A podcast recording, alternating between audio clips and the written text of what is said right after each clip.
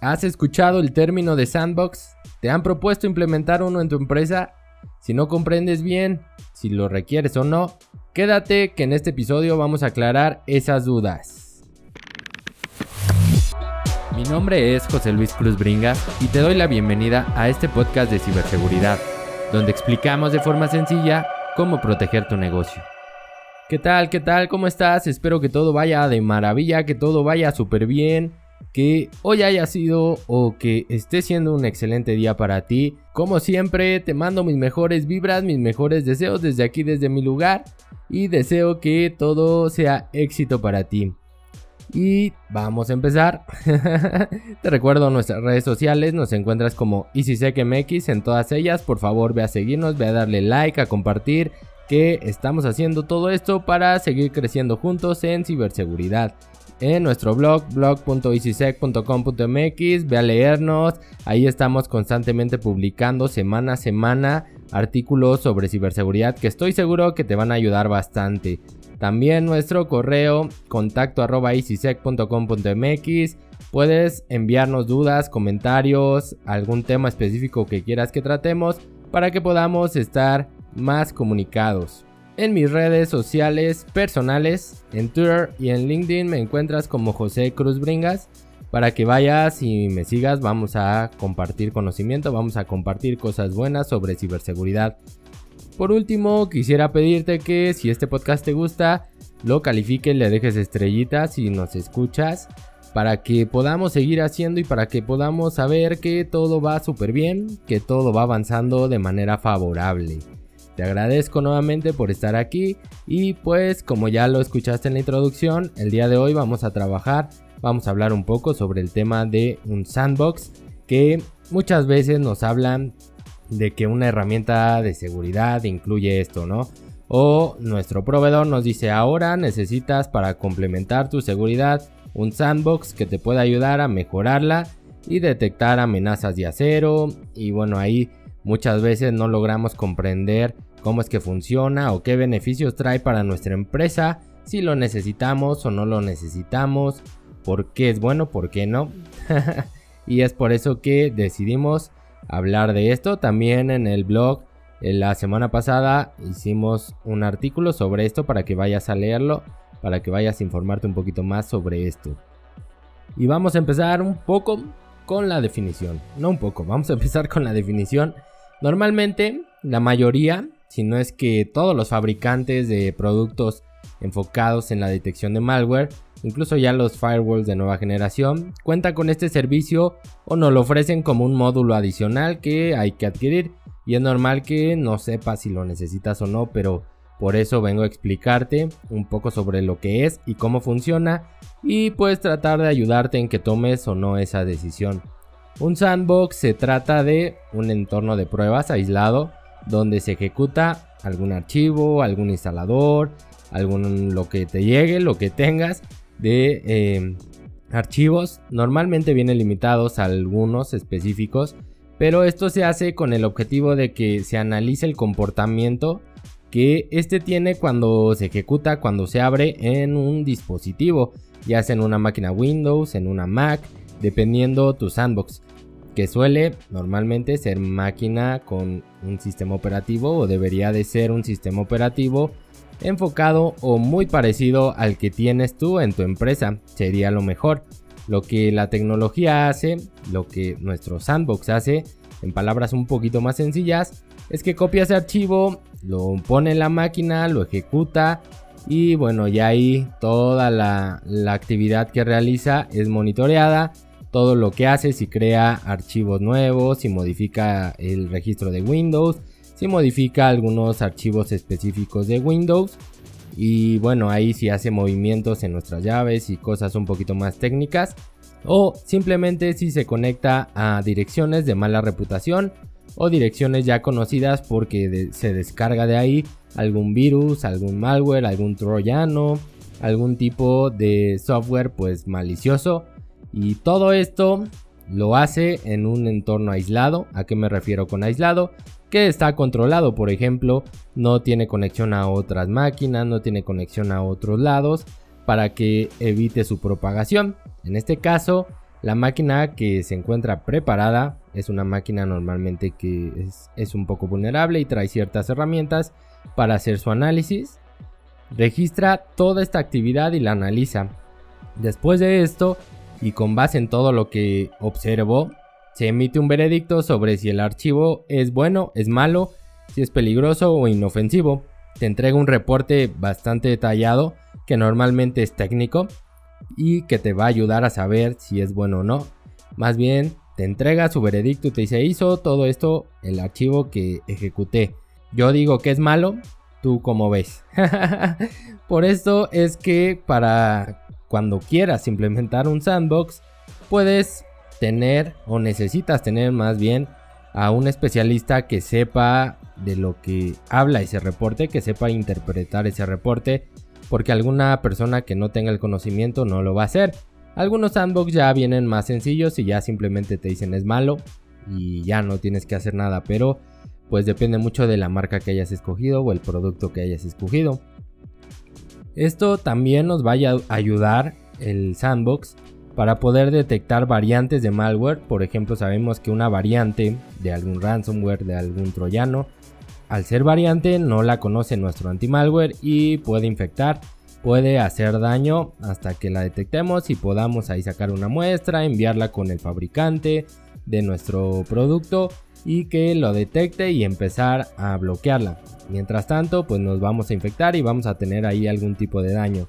Esto te ayuda porque antes de que llegue esa variante podrías detectarla porque vas a ver el comportamiento malicioso y tomar una decisión y así evitas que se infecte. Algunos productos, algunas herramientas, algunos fabricantes, si tienes todos sus productos pueden conectarse y cuando el sandbox detecta algo malicioso informa a los demás productos y estos ya lo tienen, ya lo pueden detectar, ya lo pueden bloquear y eso te ayuda bastante a poder eliminar ahí o disminuir más bien el riesgo de sufrir un ataque, una infección.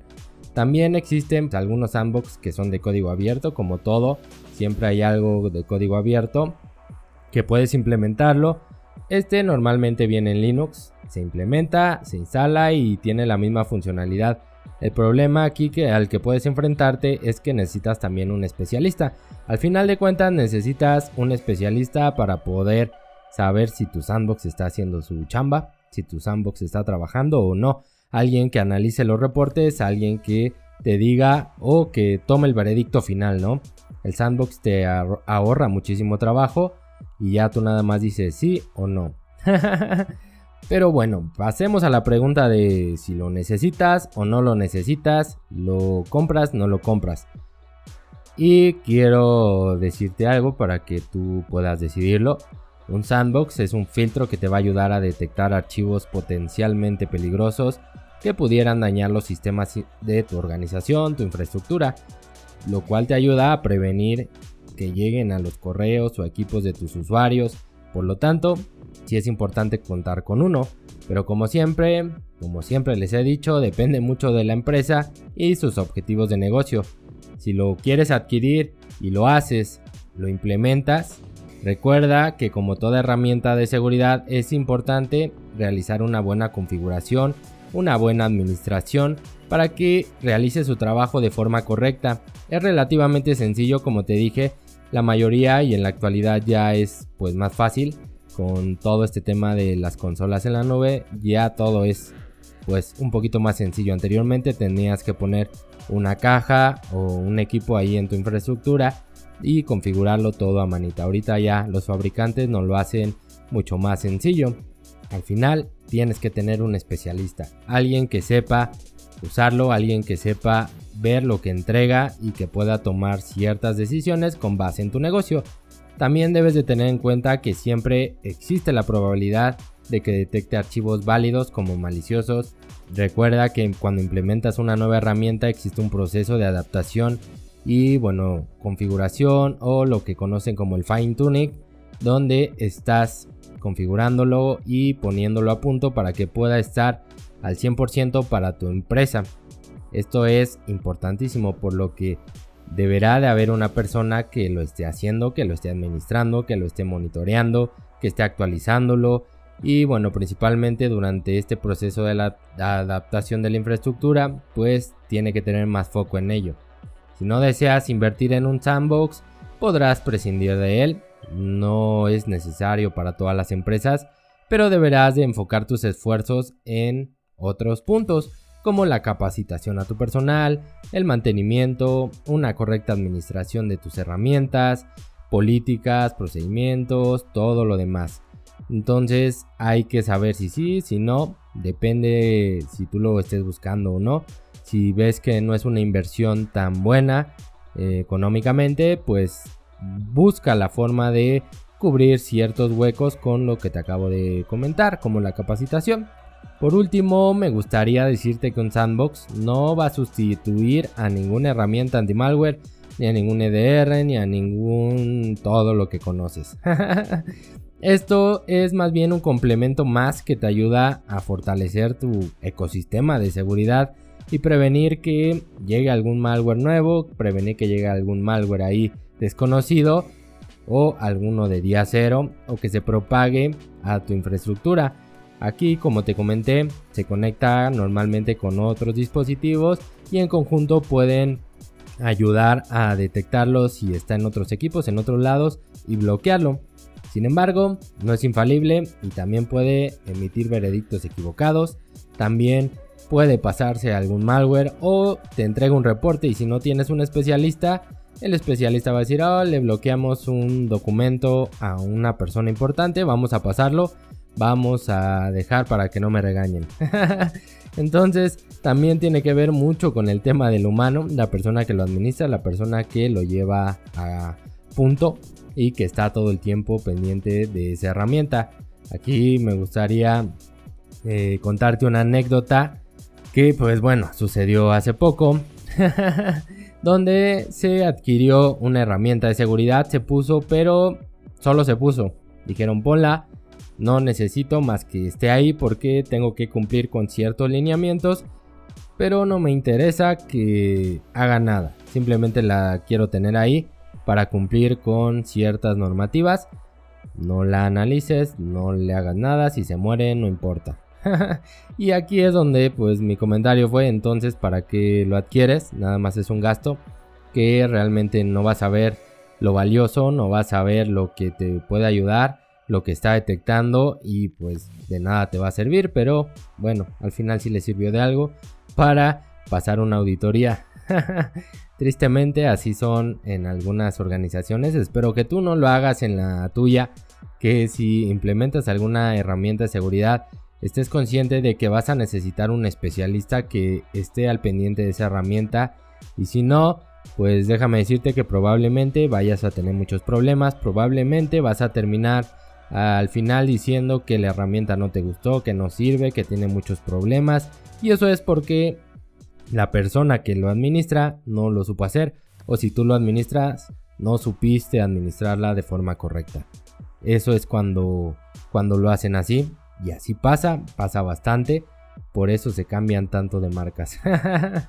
Pero bueno, espero que con lo que acabo de platicar el día de hoy te quede un poquito más claro si vas o si quieres implementar un sandbox, si lo necesitas, si no lo necesitas si quieres poner un poco de presupuesto para poder hacerlo ahorita, el siguiente año, cuando quieras, pero ya tienes una idea de cómo funciona, qué es lo que hace y cómo te puede ayudar.